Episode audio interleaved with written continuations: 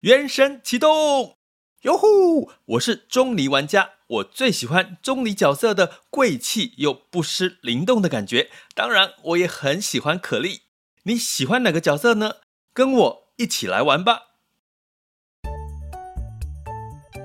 想要掌握即时市场观点吗？订阅郭俊宏带你玩转配息，每天不到十七元，你将享有专人整理的每月读书会。配息热点分析以及热门主题解答困惑，不论你想通过基金、ETF、美股或台股打造你的现金流收入，我们都能为您提供支持。点选资讯栏的订阅连接，了解更多。让我陪你一起投资理财。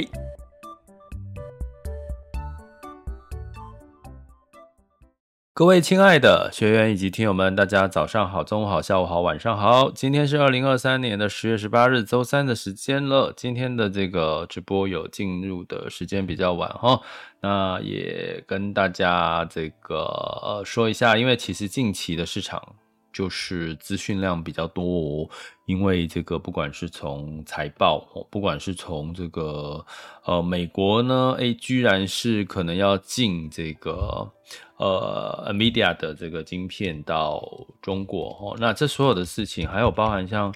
呃苹果啦，它可能它在中国的销量其实不好。其实你可以看到，这个苹果最近几乎罕见的就是在今年呢，普遍。在打广告，就是的频率是比较早，而且呢，似乎就是呃呃，库克呢也跑去中国哈，似乎也可以看到了这个目前的确好像在。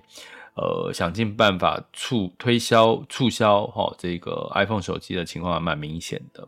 那很多人在预定 iPhone 的手机的时候，过去通常都要等一个月，后呃近期也有慢慢这个缩短这个呃交货时间的情况。然后美国的这个销售零售数据呢，九月份的数据是超乎预期的好，也带来了美债殖利率的向上哈，所以。所有的事情都在一个不太明确，就是方向没有一个很明确的走势，就是说，到底接下来要不要降息了？到底接下来美国的景气是不是开始走弱了？到底是不是中美贸易冲突又要升温了？哈，然后再加上一个以哈战争的这个影响，所以你会觉得近期好像这个整体的市场状况是有点。有点这个辛苦的，不容易看到方向哈。那所以我们，但是长期来讲，如果你说短期这一一个月看不到，目前一周哈或一个月看不到太明确的方向，可是你至少一定要掌握住一件事，把就是说我常讲哈，当我们有时候会迷失自己的时候，就是因为你都一直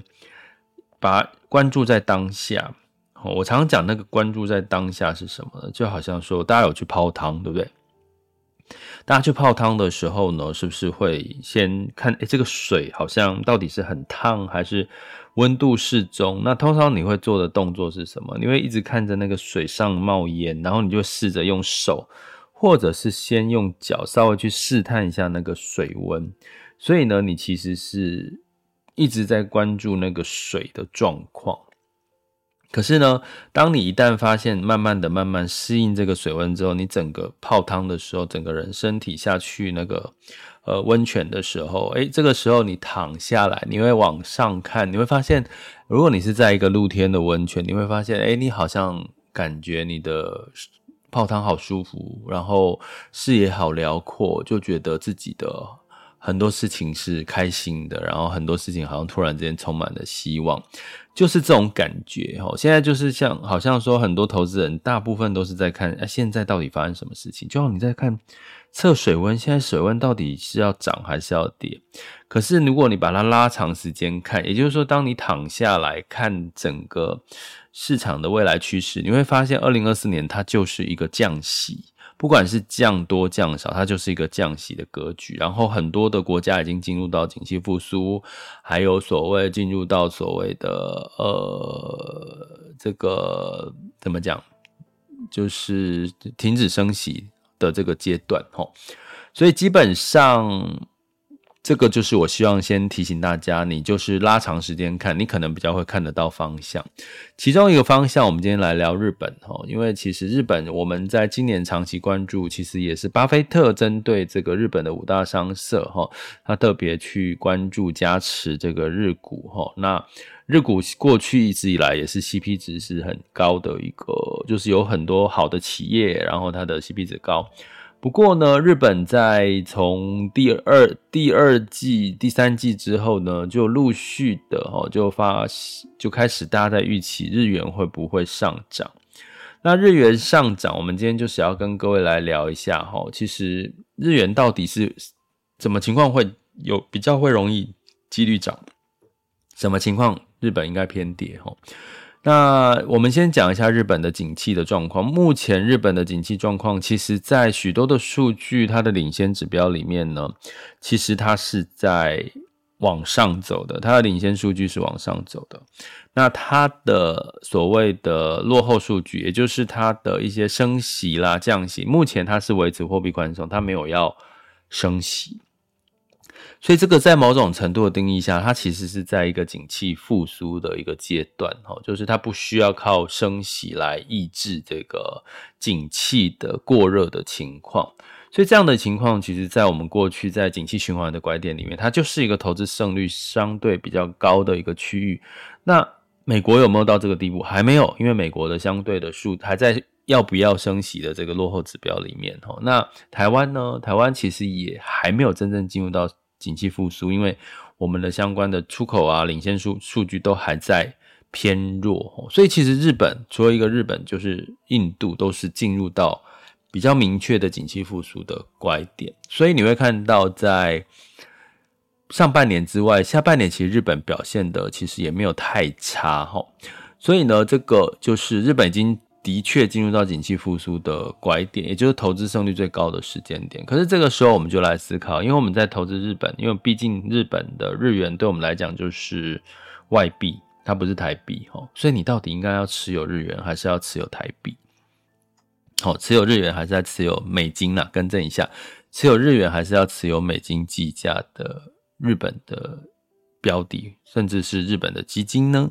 那简单来说，哈，简单来说，其实这就要先回到美元的一个微笑曲线来看，因为我们谈讲日元也是看美元的的一些相对性的变化，哈。那原则上呢，美元其实在两种情况下会走升，第一个就是避险。就是说，市场比如说像前阵子这个战争，哈，战争呢会带来市场避险，避险会避到哪里去？会避到美元。另外一个避险货币其实就是日元，哈，其实就是美元跟日元是两个避险的货币，哈。那最主要是美元，哈，所以通常避险的时候，美元是高几率是会上涨的，因为资金都回流到美金的货币里面。那第二个什么情况美元会上涨呢？第二个美美元会上涨的情况就是当美国的经济好的时候，哦，美国经济特别明显的好，那美元也会涨哦。其实每个国家都是一样，哪一个国家经济好，它的货币就有机会涨哦。所以基本上呢，美元基本上是比较容易在景气好的时候涨。可是现在。美国要做什么？美国希望景气跟通膨稍微弱一点哦，所以照理说，慢慢的美元是要走弱的哦，因为它升息的目的就要降低通膨，降低通膨就要是降低是景气过热的一个情况哦，所以基本上美元在未来到二零二四年至少都是一个比较持平或者是偏弱的一个情况。现在你会说有吗？现在美元不是一直还是在高点？嗯，我刚刚不是讲了吗？避险呢？哦，以哈战争不就是一个战争？它也是有避险的需求。第二个，美国的经济刚刚讲九月份的销售数、零售数据其实不弱，所以这也是支持美元还是维持在比较高的水准，所以让其他非美非美货币的市场都相对来讲就还没有到到一个反弹的一个力道出现。哦，好，那再讲回日元哦，日元呢，当然美元强势的时候，日元就会怎么样？稍微的走弱哈，那可是未来，我们讲未来哈，因为日元也是避险的工具之一，刚刚有提到哈。那长期来讲，日元不适合走太强，哦，我们讲日股，对日股来讲，日元不适合走强，因为呢，我们在日元除了避险之外，它还有另外一个作用，跟美元不太一样的，就是我刚刚讲美元是因为升息，因为景气太强，其实美元会升，对不对？可是日元呢，在有一个情况下，哦，其实是比较容易，哦，造成。好，造成这个资金的一个呃日股下滑的一个情况，就是因为日元通常会有，因为它利率低嘛，过去日本跟欧洲都是一个负利率的情况，所以基本上呢，日元很容易就被拿来当做套利工具。什么叫套利工具？都是他去借日元，然后去买美元。借日元去买其他利率高的货币，吼去做，它就有套利的空间。我有借了日元，我用很便宜的利率借了日元，然后再把借到的钱去买其他国家的货币。所以你去想一件事情：如果我今天跟借了美日元去投资其他国家货币的相关的标的，那如果日元涨会怎么样？日元涨就会被迫，诶，我等于赚了这个其他国家的投资的。那个获利，可是我却赔了日元，因为我借的时候日元比较便宜，可是日元涨的时候，我要还日元，我就变成要还比较贵的日元，吼，所以当日元涨的时候，会带来资金回流到日币去，所以它会带来是全球市场的一个波动，因为本来我好好的投资在美国，投资在其他国家的资金就被迫，因为套我是借日元去投资的，可是我被迫。日元上涨，我就必须要把钱拿回去还回日元，以免造成我汇率上面的亏损。所以日元其实不适宜大涨，因为一旦大涨会造成的是股市的下跌，就是这个逻辑。这个所以日元跟美元会有一点不一样的功用，是日元通常是国际的资金，通常是拿来做套利的一个货币，吼。所以这从这个角度来看，日元。它应该在我们刚刚有提到日，如果说每一个国家如果它景气好的时候，那个国家的货币应该是要升值哦，因为它景气好，所以货币要升值。因为景气好也代代表未来酝酿是通膨跟升息的可能性，所以日元应该照理说还是要升一点。为什么？因为它的景气很明显的变好，不管是从服务业。不管是从它的制造业，不管从它的通货膨胀的数据来看，其实日本的相关的数据是在走好的哦。所以在走好的情况下，日元应该要走升哦，理解吗？可是它其实不适宜升太高齁。所以呢，这就取决于日本央行的智慧，它到底要怎么去取舍这个日元的走势。所以目前的日本央行。在今年的上半年，还记得我们市场机构一直在预期，哎，日本央行应该要升息了，应该要这个紧缩货币了，哎，可是一直没有，一直没有，一直都没有。就算到新的这个央行总裁上任，他还是一直没有，到现在。还是在一个货币宽松的阶段，吼，所以呢，这也是支持了日本的市场，其实仍然是比较是涨多于跌，或者是这个跌幅是跌低于其他的市场的一个原因，吼。所以呢，接下来，但是我必须跟各位讲，接下来日元势必要怎么样，稍微的走升，不管有两个理由，一个是经济，日本经济稍微强了，第二个是美元要稍微走弱了，所以美元稍微走弱，不就日元会稍微走强吗？理解这个意思吗？所以基本上，你应该从这个论点跟逻辑，你应该去投资日元计价还是投资美元计价的日本标的、日本基金呢？那想当然尔，你应该就有答案了吼。也就是说，相对来讲，你可以预期未来以几率来看，可能日元走升的几率会比走贬的几率高。原因就在于美元会走持平走软的几率高，还有日本的经济真的是走好了，所以就这几个因素。但是它不适宜走太高，日本日元不适宜上涨太高，因为我刚刚讲它是一个套利的货币，被国际机构拿来、国际资金拿来做套利的货币，哈。所以了解了这个历史的背景之后呢，你你就知道，其实央行在做决策也不是那么容易的啦。你说好啦，我要让日币上涨啦，可是你又不能涨太多。你你，如果你是日本央行总裁，你该怎么做呢？是不是有一点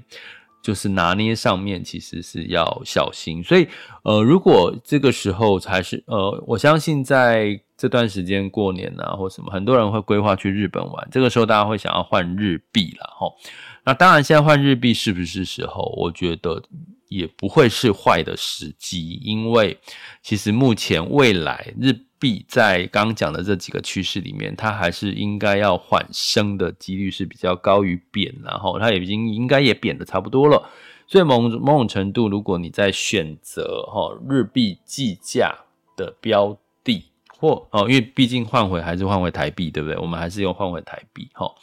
那某种程度呢，日币还是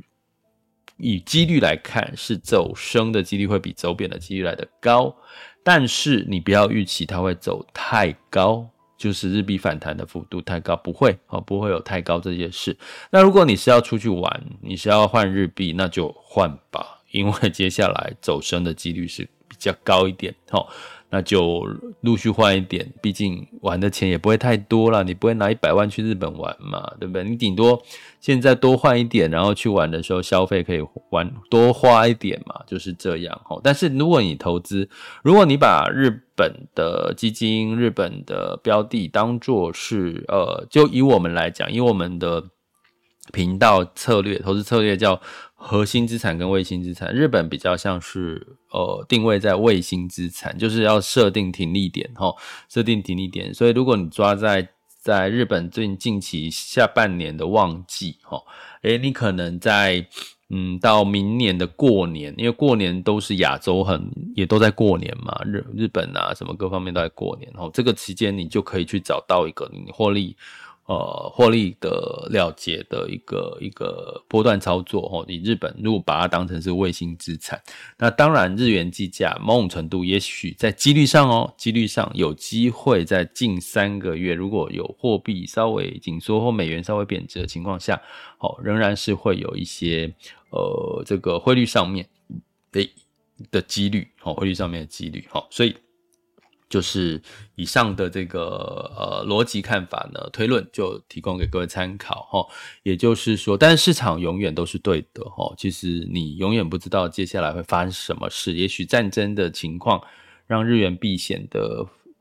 这个呃情绪就更高涨，美元又更更高涨了，所以所以这个都是一个逻辑哈，所以你还是要动态的去调整哈。所以日本进入了景气复苏拐点是比较明确了，因为有很多领先指标的数据已经在告诉我们这件事了。那但是你到底该选日元计价还是美元计价标的呢？诶，我也把日元跟美元的过去的机构的运用。它的历史背景也告诉大家了，那该怎么判断呢？诶，也欢迎大家可以分享在底下留言，分享给我你的看法哦，或者你有任何疑问，也仍然可以在各个平台留言给我，好吗？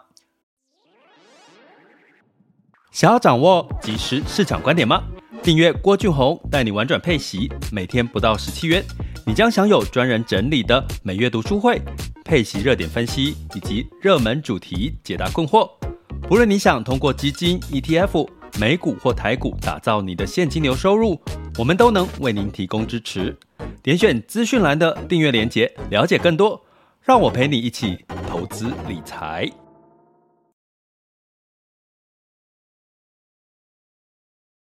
好的，接下来进入到二零二三年十月十八日的全球市场盘势轻松聊。OK，首先我们来看一下哈，看什么呢？我发现我的档案还没打开，请稍待我一下。好，那在风险指标部分，今日 VIX 恐慌指数是十八点零四，现在当下 VIX 恐慌指数是十七点八九，十年期美债殖利率是四点八三六二 percent，所以很明显的看到，在未来的恐慌对未来的未知数仍然是有稍微。拉高了一点哦，那十年期美债殖利率大概来到四点八，所以代表美债殖利率又往上走了哈，所以它当然有很多交杂交杂的因素，就是对呃未来的这个景气，哎是稍微偏乐观哦。为什么？因为殖利率上升代表债券价格往下，哈，债券通常都是比较是景气不好。或者是避险的时候才会价格会往上嘛，哦，所以你可以用这样的方式去解读。那我们从美国的九月份零售销售数据看到，其实它是超乎预期的，你就可以更知道，其实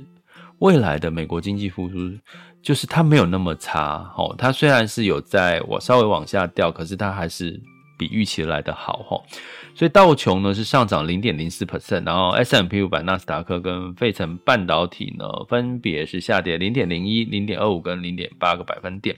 所以呢，我们可以看到在呃金融股的财报，哈，其实目前看到的是比较。是不错的哈，不管是从高盛啊，哈，从呃这一周公布的财报的金融股财报都是优于预期。那这周四呢，有这个台积电的法说会，那当然也会影响到科技股的走势。那在欧股的部分呢，普遍是涨多于跌哈。那包含财报的部分哈，包含财报的部分，像零售销售有上涨，泛欧六百下跌零点零九八 percent。英德法分别下跌零点五八、零点零九跟零呃，更正一下，英德法分别上涨零点五八、零点零九跟零点一一个百分点。好，所以就是看各个基本面的这个财报的状况各有不同的走势。那在雅股的部分呢，一样就是这个观望的情况是比较明显的了。好像在周一的周周二的时候，其实是一度上涨百点，不过后来就。呃，开高走低，哈，市场仍然是在观望，信心不足。那 A 港股的部分呢，一样也是小涨哦，都是涨不到一个 percent。日经二五呢是上涨一点二 percent，好，所以刚刚提到日本的这个看法，所以大家可以去回听，哈，今天早就上半段的部分。那我们接下来来看一下这个目前的雅股走势，现在时间是十二点二十九分。台湾加权指数是下跌了一百六十四点来，呃，下跌幅度是零点九九 percent，来到一万六千四百七十七点七五。台积电是下跌一点二七 percent，来到五百四十四块。其实，